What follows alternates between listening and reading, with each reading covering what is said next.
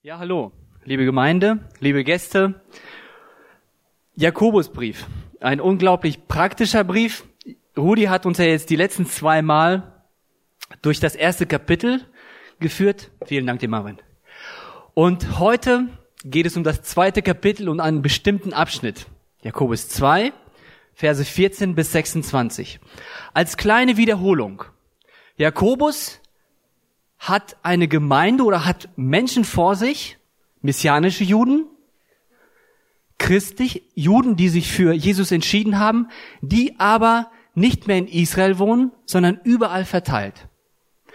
Und zu diesen Christen spricht er und sagt, Leute, ich weiß, ihr gebt euch Mühe und ihr versucht den Glauben zu leben, aber es laufen einige Dinge einfach schief. Und Rudi hat das immer wieder erwähnt, der Jakobusbrief ist so eine Art strohpieksiges Ding. Also, das heißt, wenn Rudi das erwähnt hat, dann kommt das ja nicht von Rudi, sondern er hat, dass wenn man den Jakobusbrief liest und sich wirklich darauf einlässt, man merkt, es sind Dinge, die pieksen ein. Du fühlst dich nicht wohl. Einer schrieb sogar, der Jakobusbrief ist ein richtig schöner Schlag in die Magengrube. Und mit dieser Absicht schreibt Jakobus jetzt den Brief in voller Liebe. Überhaupt dir nicht weh zu tun oder dich fertig zu machen. Aber er hat auch keine Angst, dir weh zu tun, dich zum Nachdenken zu bringen und mich zum Nachdenken zu bringen, mich einfach zu überprüfen. Rudi hat in den ersten Kapiteln gesagt, Prüfungen im Leben führen zum Durchhaltevermögen. Und das ist ganz interessant. Bei der Vorbereitung hatte ich immer wieder Gespräche mit Leuten aus unserer Gemeinde und die hatten immer einen Satz im Kopf. Wenn ich die Prüfung nicht bestehe, drehe ich eine Runde. Das ist krass, Rudi. Das ist so bei den Leuten sitzen geblieben, bei einigen Gesprächen. Das heißt, irgendetwas möchte Gott uns hier was sagen in der Gemeinde. Also wenn ich Gott nicht gehorche und ich bin mein eigener Gott, dann drehe ich eine Runde und ich drehe noch eine Runde. Und ich kenne Zeiten in meinem Leben, ich war der beste Rundenläufer. Ehrlich, die, die Zeiten kenne ich gut und ich glaube, die kennst auch du. Aber das ist so gut, wie Rudi durch das Zeugnis, wie Lüba das auch durch das Zeugnis brachte. Irgendwann sind die Runden vorbei weil Gott was in unserem Herzen macht. Wir werden gehorsam und merken, diese Runde hatte einen Zweck, dass ich Gott kennenlerne, dass ich ihm näher komme und er wird in mir größer. Nicht ich werde größer, er wird größer und wir werden stärker, reifer und können den nächsten Step wagen. Das heißt, den gehen wir auch nicht wieder alleine. Diesen nächsten Step geht Gott wieder mit uns mit und sagt, vielleicht die nächste Runde. Und so werden wir reifer im Glauben. Mein Thema heute ist Jakobus 2, 14 bis 26. Lass uns mal die Stelle lesen. Jakobus 2, 14 bis 26.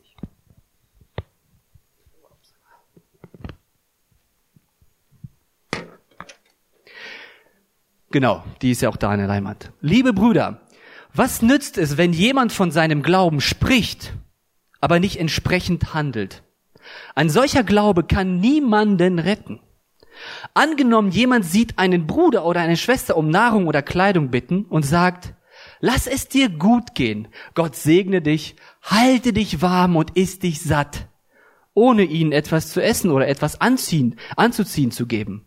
Was nützt ihnen das? Es reicht nicht nur Glauben zu haben. Ein Glaube, der nicht zu guten Taten führt, ist kein Glaube. Er ist tot und wertlos. Nun könnte jemand sagen, manche Menschen haben Glauben, andere vollbringen gute Taten. Und jetzt sagt Jakobus, dem antworte ich, ich kann deinen Glauben nicht sehen, wenn du keine guten Taten vollbringst. Aber ich kann dir durch mein Handeln meinen Glauben zeigen. Du glaubst, dass es nur einen Gott gibt. Und das glaubten die Israeliten. Kennt ihr noch die äh, Predigreihe davor? Es gibt nur einen Gott. Das glaubten die. Da hast du recht. Das glauben auch die Dämonen. Und sie zittern vor Angst. Krasse Stelle. Aber trotzdem bist du ein Dummkopf. Wann wirst du einsehen, dass ein Glaube, der nicht zu guten Taten führt, wertlos ist? Weißt du nicht mehr, dass unser Stammvater Abraham vor Gott gerecht gesprochen wurde, weil er seinen Sohn Isaac auf den Altar legte? Wie du siehst, vertraute er Gott so sehr, dass er bereit war, alles zu tun, was Gott von ihm verlangte. Sein Glaube wurde durch sein Handel vollendet. So geschah genau das, was die Schrift sagt. Abraham glaubte an Gott und Gott erklärte ihn für gerecht. Er wurde sogar Freund Gottes genannt. Ihr seht also, dass ein Mensch nur dann, wenn er auch handelt, vor Gott gerecht gesprochen wird und nicht allein aufgrund seines Glaubens. Auch die Hure Rahab wurde durch ihr Handeln vor Gott gerecht gesprochen, als sie die Kundschafter versteckte und sie auf einem anderen Weg in Sicherheit brachte. So wie der Körper ohne Geist tot ist, so ist auch der Glaube tot ohne gute Taten. So wie manche jetzt schauen, habe ich bei der Vorbereitung auch geschaut. Und ich betete intensiv und ließ auch für mich beten. Weil es geht nicht darum, was ich sage, sondern es geht darum, was möchte Jakobus uns, was möchte der Heilige Geist uns durch diesen Text sagen. Der war gar nicht so leicht. Ich bin Gott unglaublich dankbar, dass er mir Frieden geschenkt, geschenkt hat über einen Schwerpunkt. Leute, ihr seht, dieses Öl, das ist ein 5W30 Öl für unseren kleinen Opel. Äh, muss ich immer wieder nachgießen. Wenn die Ölstandsanzeige zeigt, Öl muss nachgekippt werden. Oder ich gucke und merke, da muss was rein. Es gibt aber auch dieses Öl. Es ist ein Keimöl. So, denkt ihr, ich kann das fürs beide Öle für fürs Auto nutzen? Nein. Es ist extrem wichtig, dass ich aufpasse, dass ich dieses Öl verwende. Da steht nämlich EcoPower für viele VW, Audi, Mercedes, Opel und okay, das brauche ich 5W30. Kippe ich dieses Öl in mein Auto, ist der Opel nicht schlecht, aber irgendwann gibt's einen Kolbenfresser oder irgendwas anderes und der Wagen verreckt. Das heißt, ich muss wirklich aufpassen, dass ich das Richtige reinschütte, obwohl auf beiden Öl steht. Dieser Text, er beginnt damit, Glaube ist nicht gleich Glaube. Öl ist nicht gleich Öl. Und behaltet das bitte immer so im Hinterkopf. Glaube ist nicht gleich Glaube. Wenn wir bei dem Bild bleiben, dann kann man sagen, es gibt einen Glauben, den kann man reinschütten und der funktioniert. Es gibt aber einen Glauben, da gibt es einen Kolbenfresser, der funktioniert nicht. Das möchte Jakobus uns nahebringen. Und ich wünsche uns allen Gottes Segen, dass wir das einfach mitnehmen durch diesen Text. Vers 14. Liebe Brüder, was nützt es, wenn jemand von seinem Glauben spricht, aber nicht entsprechend handelt? Ein solcher Glaube kann niemanden retten. Das ist die Neues Leben Übersetzung. Ich habe sie ganz bewusst gewählt heute. In der Schlachter steht, was hilft es, meine Brüder, auch Schwestern, wenn jemand sagt, er habe Glauben und hat doch keine Werke? Kann ihn denn dieser Glaube retten? Meine Frage ist, welchen Wert hat ein behaupteter Glaube? Welchen Wert hat ein bloßes Lippenbekenntnis? Es geht nicht wirklich um Gott. Es geht nicht wirklich um Umkehr. Es geht nicht um Gehorsam, sondern es geht einfach darum, bestimmte Aussagen zu akzeptieren. Man hält Dinge für wahr aber es macht nichts mit meinem Leben. Im Alltag macht es nichts mit mir. Ich bin auch nicht bereit und habe auch gar keine Lust, mich mit dem Wort zu beschäftigen oder wirklich in die Ruhe zu gehen. Ich habe gar keine Sehnsucht, Gott, Gott zu suchen. Welchen Wert hat ein behaupteter Glaube? Interessant ist, dass Jakobus hier nicht einen Mensch meint, der tatsächlich Glauben hat, sondern er behauptet, Glauben zu haben. Und dann fing es bei mir an. Ich wollte einfach, und das hat mir so geholfen, und ich hoffe, ich bringe das für euch rüber. Was ist eigentlich Glaube? Also wenn ihr jetzt zum Beispiel in einer Fußgängerzone, und das haben wir immer mal gemacht in der Bibelschule oder auch mal hier mit der Jugend, man macht so Aktionen und fragt Leute, glaubst du an Gott? An einen Gott? Dann antworten wirklich viele, ja, ich glaube an einen Gott. Was meinen die oft? Die meinen oft, ich glaube an irgendetwas Höheres, da muss es etwas, da muss etwas da sein, aber es hat nichts mit meinem Leben zu tun. Und darum geht es Jakobus. Was ist echter Glaube? In Hebräer 11.1 steht folgender Vers. Was ist nun also der Glaube? Paulus hatte die Frage auch. Wahrscheinlich war es Paulus. Es ist das Vertrauen darauf, dass das, was wir hoffen, sich erfüllen wird und die Überzeugung, dass das, was man nicht sieht, existiert. Boah, das hat mir so geholfen. Also, jetzt sitzt ein Atheist mir gegenüber. Ein Atheist ist ein Mensch, der einfach an Gott nicht glaubt. Und der sagt zu mir, Peter, zeig mir Jesus hier jetzt auf den Tisch. Leg ihn mir hin. Zeig ihn mir. Beweis ihn mir. Ich kann ihn Jesus nicht auf den Tisch legen. Wie kann ich ihm beweisen, dass Jesus real ist? Hast du dir die Frage schon mal gestellt? Wie kann ich jetzt diesem Menschen, der wirklich aufrichtig fragt, zeigen, dass Jesus real ist? Leute, wir sehen hier die ganzen äh, Lichter. Ich bin überzeugt, dass es in diesem Raum Strom gibt. Die Birne leuchtet. Hat jemand schon von euch einmal Strom gesehen? Nein.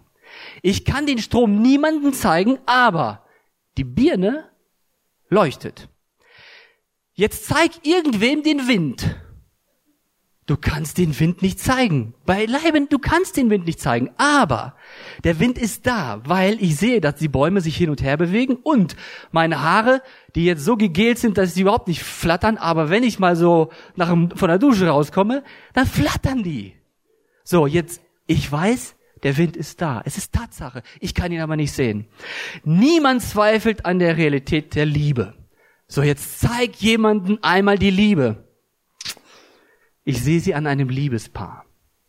Oder verliebt sein.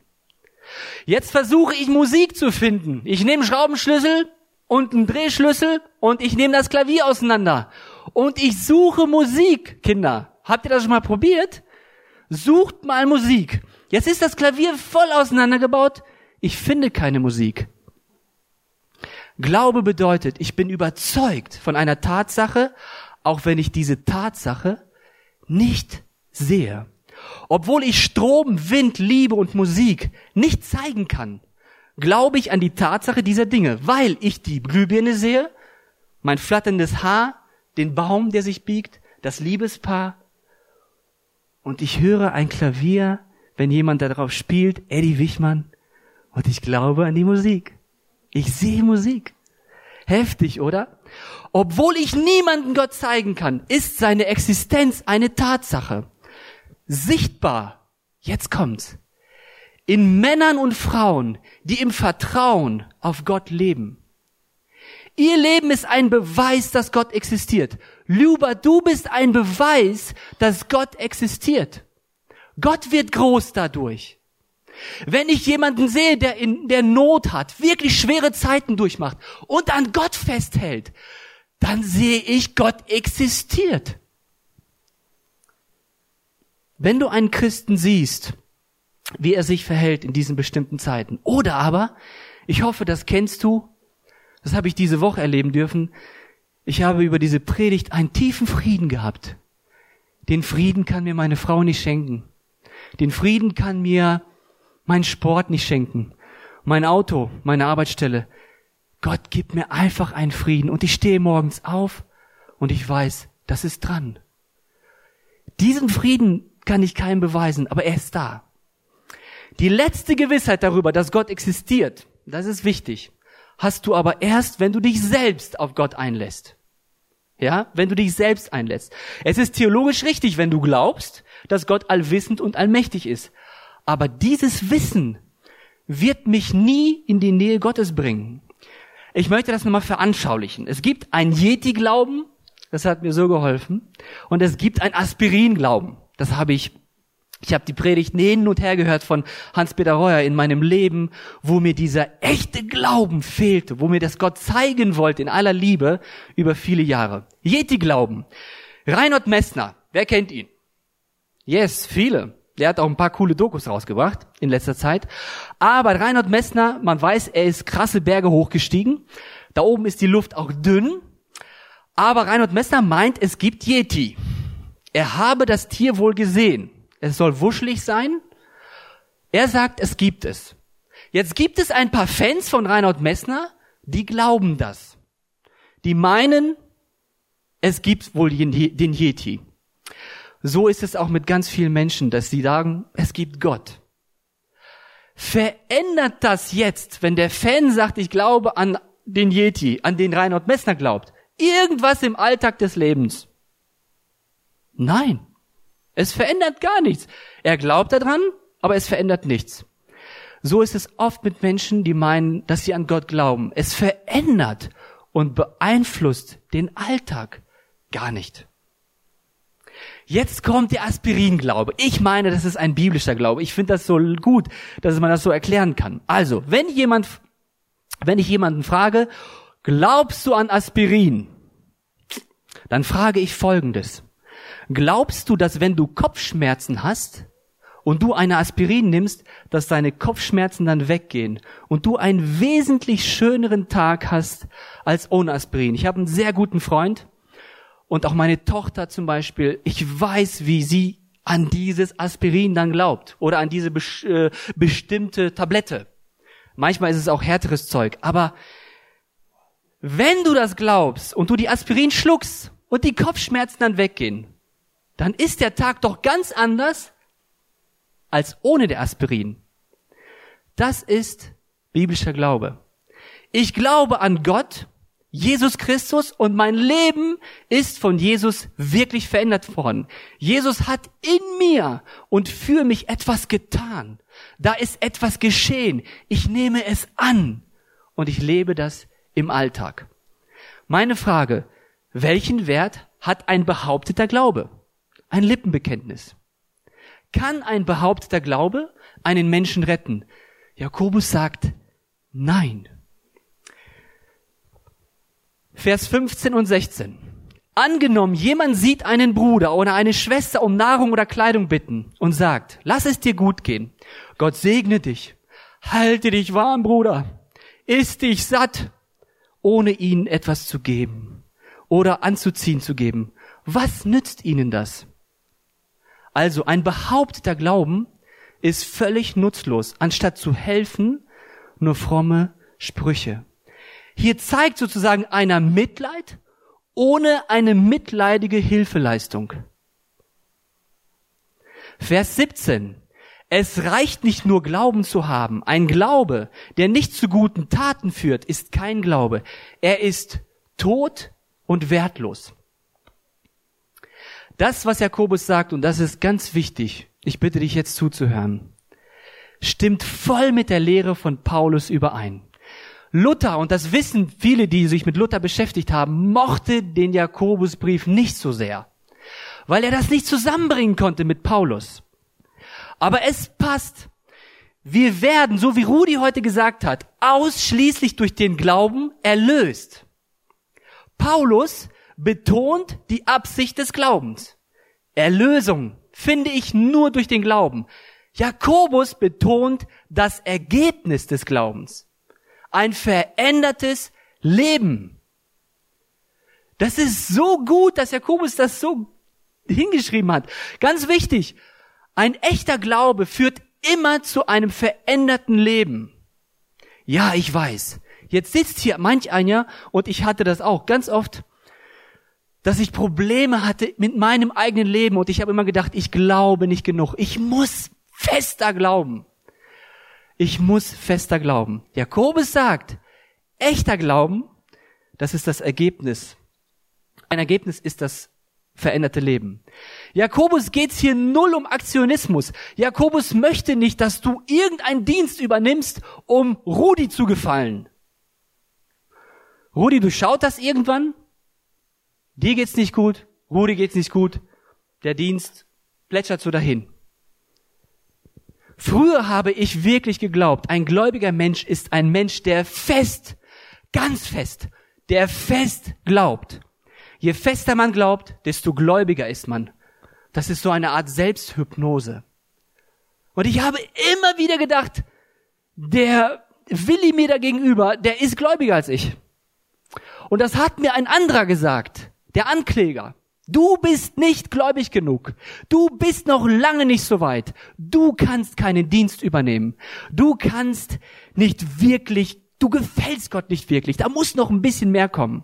Und so ein Mensch, der leistungsorientiert ist, vielleicht bist du das auch, hat daran richtig zu knabbern. Und was ist mit Menschen, die leiden? Ich muss fest, fest, fest, fest, fest glauben, dann geht die Krankheit weg. Das kann unglaublichen Druck machen. Der Glaube an Gott ist ein echter Glaube und er bezieht sich nicht in erster Linie auf meinen Glauben. Er bezieht sich auf Gott. Das ist der, das hat in meinem Leben eine unglaubliche Ruhe reingebracht. Ein wahrer Glaube braucht ein wahres Objekt. Wer von euch kennt den Meschesee in Heiden-Ollendorf? Fetter See, Jesikowski. Wer von euch kennt den Baikalsee in Sibirien, in Russland? Vielleicht mal eine Doku gesehen, die da nicht waren. Ein unglaublich imposanter See. So.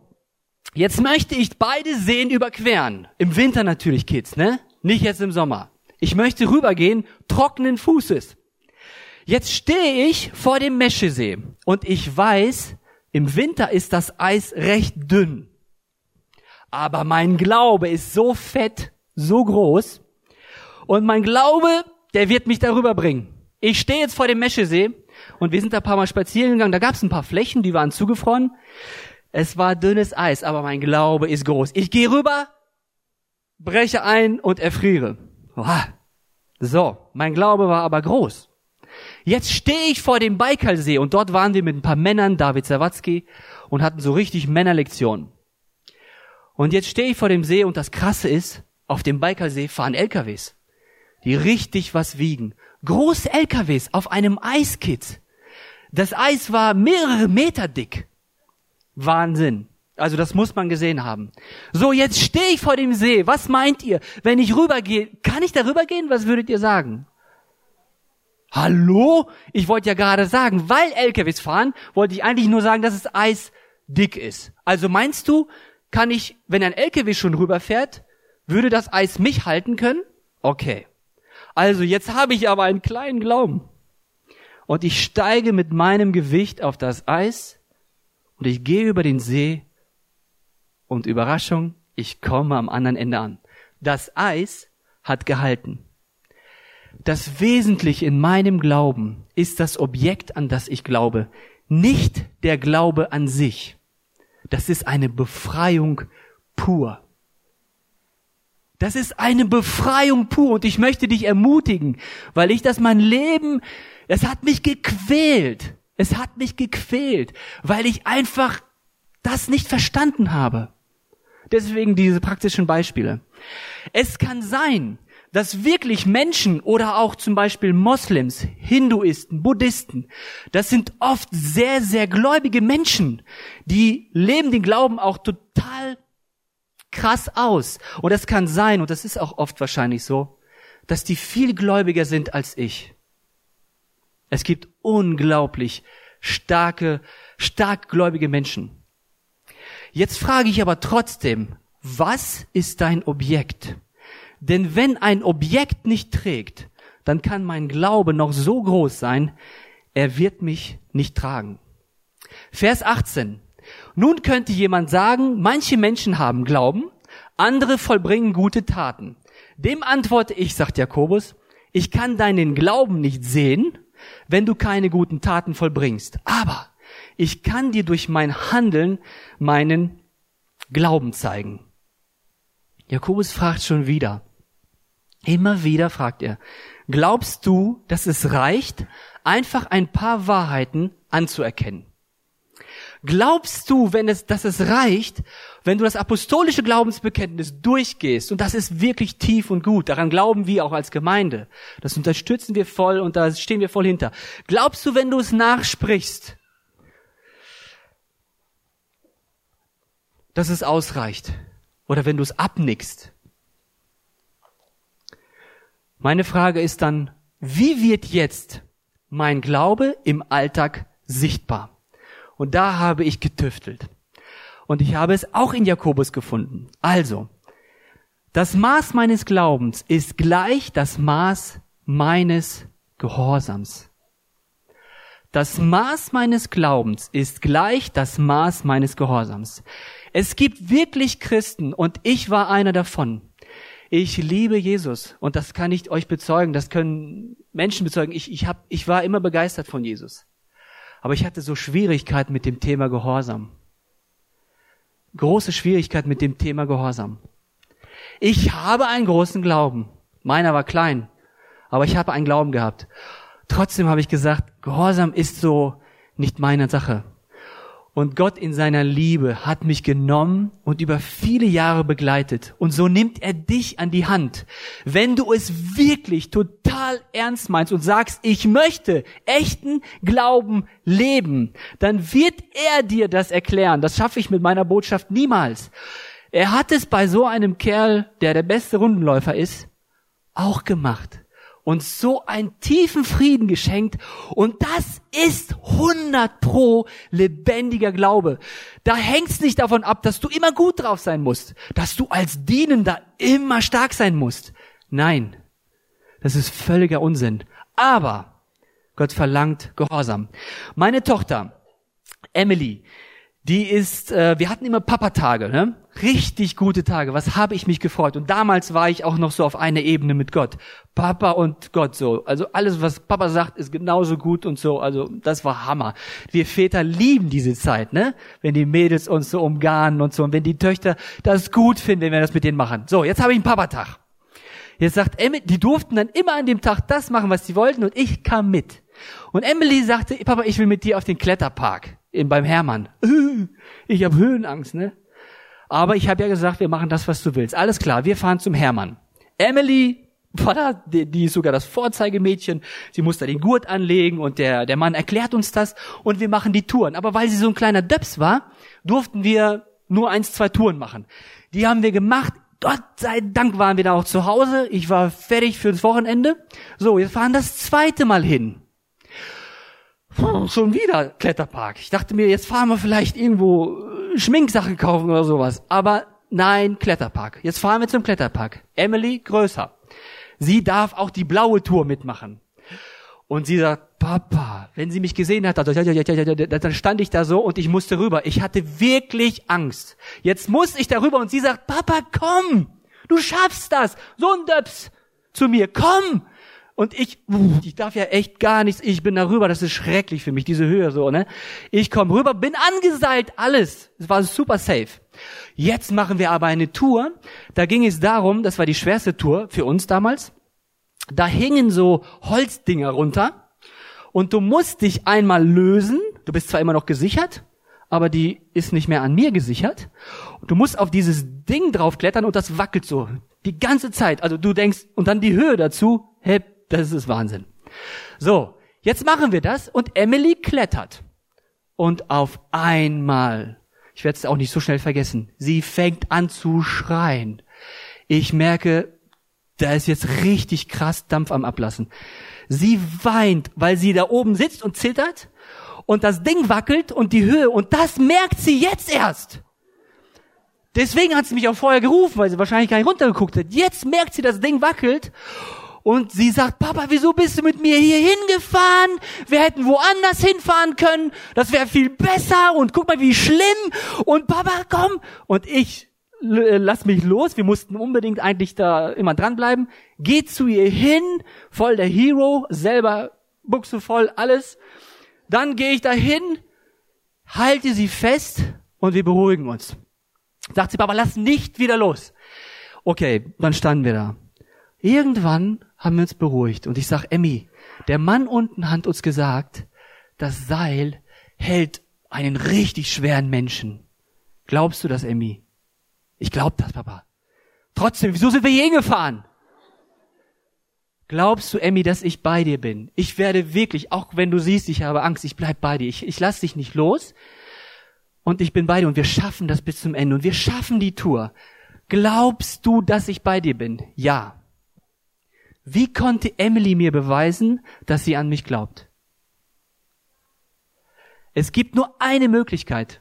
sie muss weiterklettern und genau das machen, was ich ihr sage. Und Emily macht das und kommt an.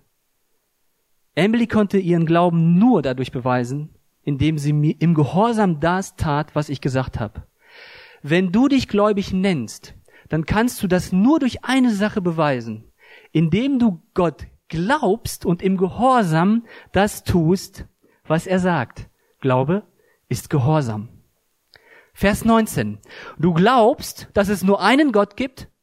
Da hast du recht. Das glauben auch die Dämonen. Und sie zittern vor Angst. Das ist eine Stelle, da habe ich ein bisschen gebrütet. Was möchte uns Jakobus sagen? Warum bringt er das jetzt rein? Weil das Volk Israel, die messianischen Juden, kannten das Schema. Das ist dieser Glaube an einen einzigen Gott. Und sie haben es mit ihrem ganzen Sein verkörpert. Jetzt sagt Jakobus zu denen, wenn du das glaubst, wenn Gott wirklich der einzige Gott ist, da hast du recht, aber das glauben auch die Dämonen und sie zittern. Jakobus sagt sogar, böse Engel bestätigen, dass Gott ein einziger Gott ist und das ist so. Und sie zittern vor den Konsequenzen. Das heißt, sie sind in ihrer, in ihrer Lehre rechtgläubig. Die Dämonen sind in ihrer Lehre rechtgläubig. Das rettet sie aber nicht. Warum nicht? Die Dämonen kennen die Wahrheiten über Gott, Christus und den Heiligen Geist, aber sie hassen Gott und seine Wahrheiten. Es ist gut, wenn wir glauben, aber das tun die Dämonen auch. Es reicht nicht in deinem Leben, den Glauben abzuwinken. Da muss mehr kommen. Es reicht nicht. Ich kann nicht einfach so weiterleben. Wisst ihr, ich habe manchmal so den Wunsch, meiner Tochter zum Beispiel zu erklären, welchen Weg Gott gegangen ist, um mir das zu zeigen. Und Gott sagt zu mir, Petravoni, bleib mal locker. Mit dir, Hans Franz, hatte ich so viel Geduld. Also hab du mit deinen Töchtern ganz viel Geduld bete für sie, umgarne sie im Gebet, bring sie vor mich und lass sie diese Lektion selbst verstehen. Und ich sage es dir, ich wünsche dir nichts anderes, als dass du verstehst, dass echter Glaube immer zu einer Veränderung führt. Und wenn es nicht in deinem Leben eintrifft, dann bete darum. Suche das. Hab Geduld. Und Gott wird dich führen. Er wird dich führen. Vers 20. Aber trotzdem bist du ein Dummkopf. Wann wirst du einsehen, dass ein Glaube, der nicht zu guten Taten führt, wertlos ist? In einer anderen Übersetzung steht für Dummkopf, du eitler Mensch. Und eitler Mensch bedeutet so viel wie leerer Mensch. Jakobus zeigt hier nicht zwei Methoden der Errettung. Also sowas wie Glaube kontra Werke, sondern er vergleicht zwei Arten von Glauben. Echter, lebendiger Glaube, der rettet und toter Glaube, der nicht rettet. In der Bibel heißt aber auch Glauben gleichzeitig Vertrauen. Und Vertrauen braucht immer ein Gegenüber. Wer ist jetzt in unserem Glauben das Gegenüber? Gott, Jesus und der Heilige Geist, die Dreieinigkeit. Nicht drei Götter, die Dreieinigkeit. Und diese Personen haben einen Charakter. Und ich kann Jesus oder ich muss Jesus so nehmen, wie er ist. Ich kann mir Jesus nicht aussuchen. Ich kann mir meinen Jesus nicht zusammenbasteln. Der Inhalt meines Glaubens ist Jesus. Wer sein Vertrauen wirklich auf Jesus setzt, der wird vom Neuen geboren, der bekommt seine Sünden. Oh, meine Frau sieht, dass ich schwitze. Das geht nicht. So, jetzt in die Maske und dann geht's wieder weiter. Also, Dankeschön. Wer sein Vertrauen wirklich auf Jesus setzt, der wird vom Neuen geboren, der bekommt seine Sünden vergeben und er erhält ein neues Herz. Echter Glaube ist bereit, Gott zu gehorchen und auf ihn zu hoffen, wo es eigentlich keine Hoffnung mehr gibt. Echter Glaube ist bereit, auf Gottes Seite sich zu stellen und dabei manchmal gegen alle anderen Meinungen, weil er weiß, dass es nur bei Gott Rettung gibt. Und wisst ihr, das Interessante ist, ich hatte jetzt eine Fahrt mit meinen Kollegen und wir waren äh, in Krakau gewesen. Und wenn ich jetzt mit jemandem über den Glauben rede, dann bete ich nicht die ganze Zeit, Jesus, gib mir das Richtige, dass ich was sagen kann, gib mir ein Beispiel oder so. Ich sage einfach nur, Jesus, gib, dass ich chillig bleiben kann, dass du groß wirst und dass du einfach, du kennst das Herz meines Gegenübers, dass du durch mich zu dieser Person sprichst. Ich nehme mich da null wichtig und es passiert was Wunderbares. Dann fliegen wir zurück und das ist eine Psychologin gewesen, das waren Hammergespräche. Die haben mich so herausgefordert und ich durfte einfach Zeugnis geben, was Gott in meinem Leben macht. Und dann war sie baff. Und im Rückflug kommen auf mich Leute zu und wollen wissen, was ich da mit gemeint habe. Und fertig. Jesus legt denen irgendwas aufs Herz. Ich, Petravoni, muss einfach nur da sein, gehorsam sein. Aber wenn ich nicht den echten Glauben lebe, bin ich leer. Ich kann nichts geben. Ich kann Wissen vermitteln, aber ich kann nicht echten Glauben geben. Zwei Beispiele, die uns Gott gegeben hat, wo wir echten Glauben sehen. Abraham und die Hure Rahab. Verse 21 bis 25. Wenn du nicht mehr, äh, weißt du nicht mehr, dass unser Stammvater Abraham vor Gott gerecht gesprochen wurde, weil er seinen Sohn Isaac auf den Altar legte. Wie du siehst, vertraute er Gott so sehr, dass er bereit war, alles zu tun, was Gott von ihm verlangte. Sein Glaube wurde durch sein Handel vollendet. So geschah genau das, was die Schrift sagt. Abraham glaubte Gott und Gott erklärte ihn für gerecht. Er wurde sogar Freund Gottes genannt. Ihr seht also, dass ein Mensch nur dann, wenn er auch handelt, vor Gott gerecht gesprochen wird und nicht allein aufgrund seines Glaubens. Auch die Hure Rahab wurde durch ihr Handeln vor Gott gerecht gesprochen, als sie Kundschafter versteckte und sie auf einen anderen Weg in Sicherheit brachte. Diese zwei Beispiele und Leute, das ist so ermutigend, dass Gott Abraham nimmt und die Hure Rahab. Beileibe nicht die perfektesten Christen. Also ich glaube, keine Frau wäre gerne mit Abraham verheiratet. Ne?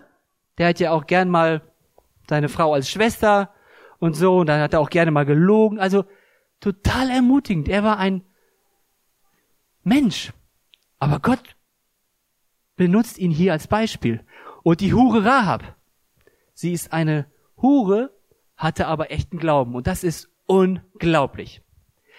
In Hebräer 11, 17 steht, Abraham ging davon aus, dass Gott Isaac wieder zum Leben erwecken konnte, wenn er gestorben war. Ich möchte jetzt nicht das Gleichnis erklären, weil das, da wäre eine Predigtreihe, Rudi, die müssen wir irgendwann mal durchziehen. Aber dieser Vers ist unglaublich. Ich habe mich immer gefragt, Gott, warum musste Abraham den Isaac opfern? Er sollte ihn töten.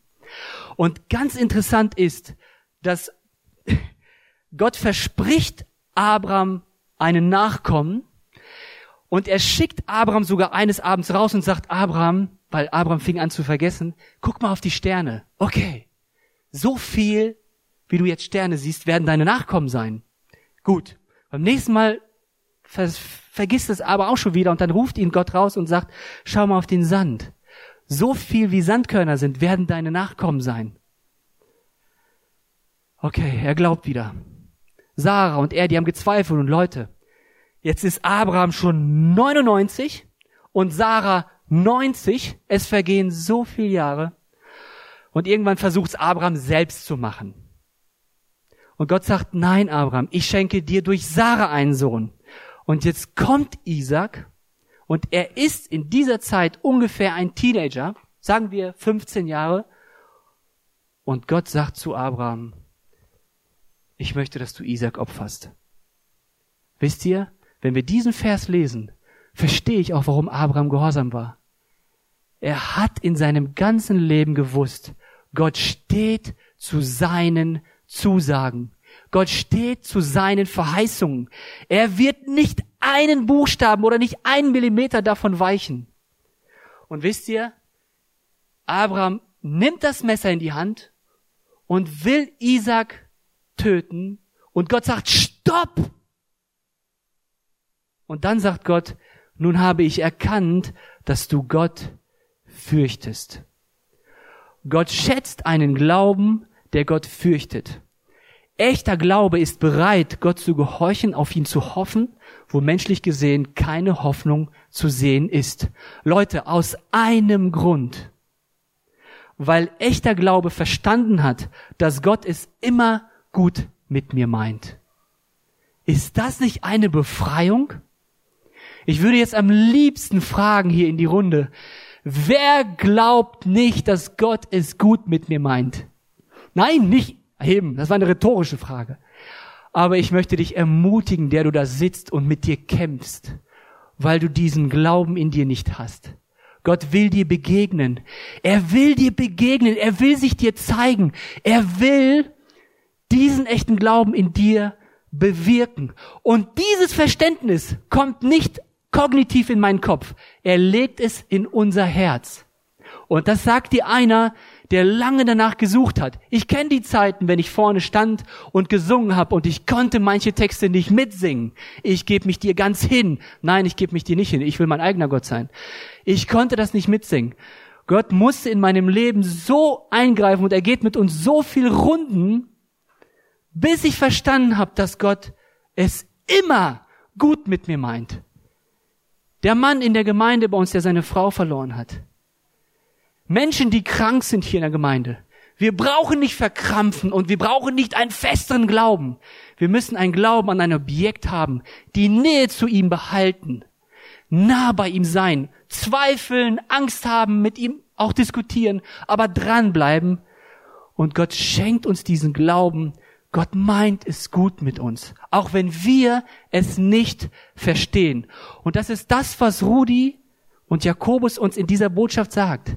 Das ist ein erwachsener, reifer Glaube.